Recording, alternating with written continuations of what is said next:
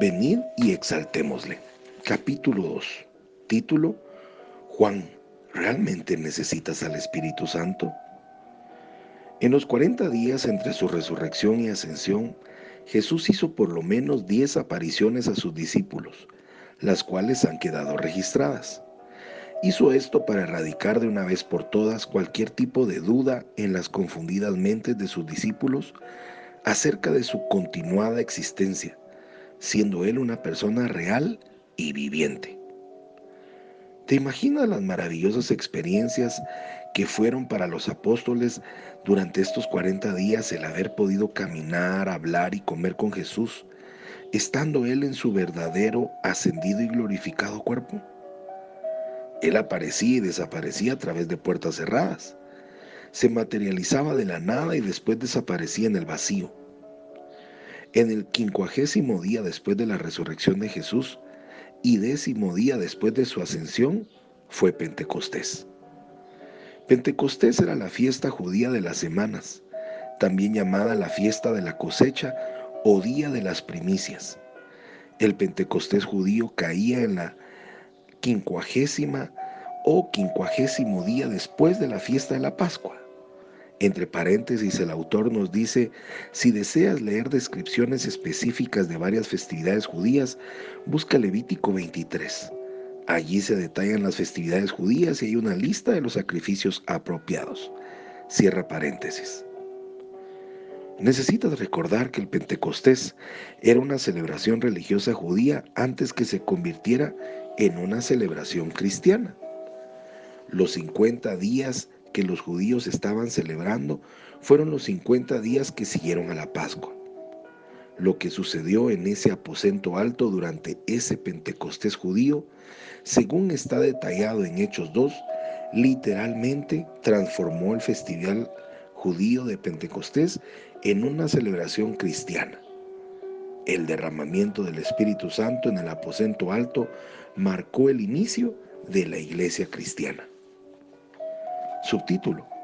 El Espíritu Santo glorifica y exalta a Jesús.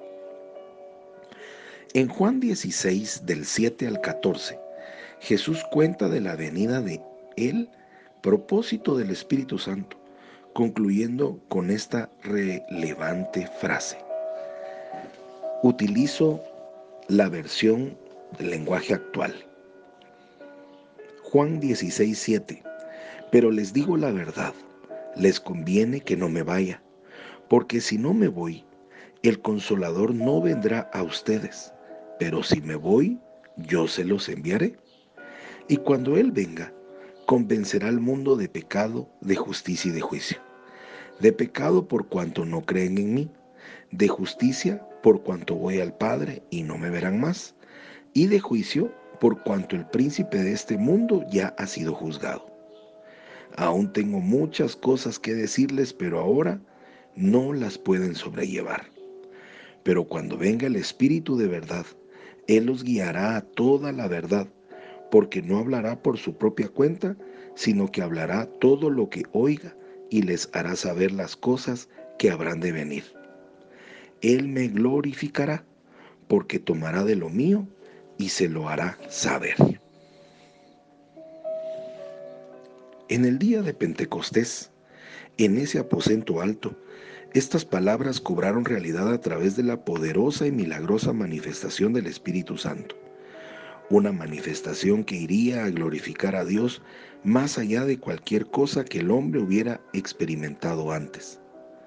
Dios me ha permitido ver en su totalidad y tan claramente en mi mente como vi la muerte de Esteban, ese día pentecostal descrito en Hechos 2 y aún me ha permitido visualizar ese día con lujo de detalles.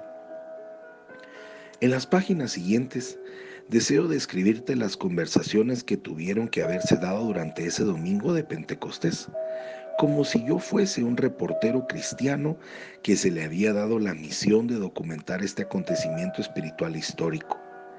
Al escribir acerca de Pentecostés en esta forma poco usual, espero sinceramente que tú puedas comprender mejor y sentir el espíritu y la actitud de los 120 discípulos en ese primer Pentecostés cristiano. Subtítulo, Temprano en la mañana.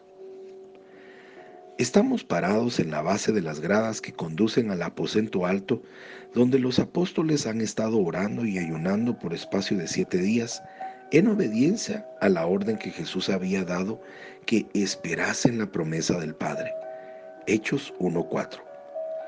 Temprano esa mañana, los discípulos comienzan nuevamente a llegar a la habitación, incluyendo a los dos, María y Marta. Uno a uno suben esas gradas de piedra que llevan al aposento alto. Yo estoy parado en la base de esas gradas con la esperanza de poder entrevistar a varias personas mientras ellas pasan a mi lado entrevistándolas no como Demo Shakarian, sino como un reportero interesado que viene a cubrir los eventos y escenas que se están llevando a cabo ese día. Aquí viene Pedro. Pedro, ¿puedo hablarte? Le pregunto mientras él comienza a subir las gradas. Claro que sí, respondiéndome algo perplejo. ¿Hacia dónde se dirige? Le pregunto. Voy hacia el aposento alto a orar y a exaltar al Señor. ¿Qué espera que suceda hoy? Pregunto nuevamente. Espero recibir al Espíritu Santo prometido por mi Maestro Jesucristo. Fue su confiada respuesta. Pedro, ¿cómo puede ser tan audaz como para pensar que recibirá al Espíritu Santo? Le pregunté. ¿Por qué no? respondió cuestionándome.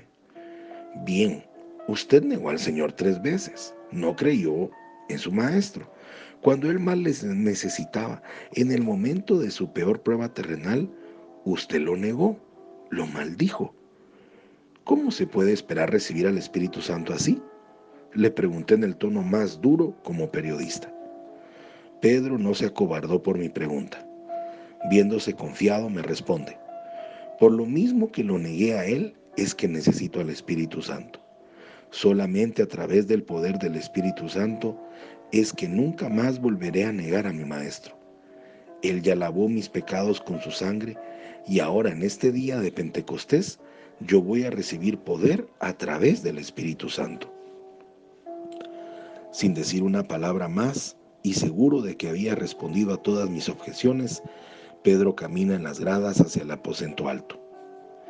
En el momento en que Pedro entra al histórico aposento, Tomás comienza a subir las gradas. Disculpe, Tomás, ¿podría hablar con usted un momento? ¿Hacia dónde se dirige? Voy al aposento a orar y a exaltar al Señor, me respondió. ¿Qué espera que suceda ahí? Volví a preguntar. Bueno, mi maestro me dijo que fuera al aposento alto y que orara y le adorara para que yo pudiera recibir al Espíritu Santo, fue su respuesta. Seguramente usted no espera recibir al Espíritu Santo, repliqué con el tono de reportero. Sí, señor, lo espero. Tomás me respondió rápidamente. ¿Por qué? pregunté. Porque mi maestro me dijo que lo recibiría, contestó. Sí, pero usted es un gran escéptico, le desafié. Usted no creyó que Jesús se había levantado entre los muertos. Usted dijo que necesitaba ver las marcas de los clavos en sus manos y meter su mano a un costado para creer. Usted fue el que no pudo creer la palabra de otros discípulos cuando le dijeron que habían visto a Jesús. Eso es cierto, me dice Tomás. Esa razón es más que suficiente para necesitar ahora al Espíritu Santo. Nunca, jamás volveré a dudar de mi Señor y Maestro cuando reciba al Espíritu Santo. Así que iré al aposento alto a recibir al Espíritu Santo. Observé con asombro mientras Tomás subía las gradas. Aquí estaba el hombre que había dudado tanto del Hijo de Dios, al punto que solamente cuando Jesús le mostró su costado y sus manos, él finalmente gritó, mi Señor y mi Dios. Solamente cuando Tomás vio en persona a Jesús, le llamó Dios. Y ahora, aquí está él, yendo al aposento alto a recibir al Espíritu Santo porque Jesús se lo dijo. Esta vez él cree con toda la fe sin necesitar una prueba más. El siguiente hombre aproximándose a las gradas es Juan el Amado. Me encuentro un poco pasmado mientras estoy parado frente a los grandes escritores de la Biblia. Aquí está un hombre santo con un corazón puro, que ha estado tan cerca de Jesús que durante la fiesta de la Pascua Juan se recostó sobre el pecho de Jesús. Juan 13:23 nos dice, y uno de sus discípulos, al cual Jesús amaba, estaba recostado al lado de Jesús. Juan, ¿no le importa si le hablo? le pregunté. Claro que no me molesta. ¿A dónde se dirige? Pregunté, pero ya conociendo bien la respuesta. Voy al aposento alto a orar y a exaltar al Señor, respondió. ¿Qué espera que suceda hoy? Pregunté. Voy a recibir al Espíritu Santo, me contestó gozosamente. Juan, ¿realmente necesita el Espíritu Santo? Pregunté desafiándole. Después de todo, usted es uno de los mejores escritores de la Biblia. Tiene una excelente memoria acerca del ministerio de Cristo aquí en la tierra y nadie más sabe tanto de Jesús como usted. ¿Por qué necesita el Espíritu Santo? Bueno, porque mi maestro me dijo, y eso es suficiente para mí. Deseo permanecer con poder, ir hacia adelante y llevar a cabo sin vacilación el trabajo de mi maestro. Ya no seré más un pescador, mi único trabajo es estar en el campo trabajando para Él. El recibir al Espíritu Santo me fortalecerá para ese trabajo. Seguidamente, Juan se va al aposento alto a levantar oraciones y alabanzas al Señor. Soy Pablo Zárate y te deseo un día lleno de bendiciones. Hasta mañana.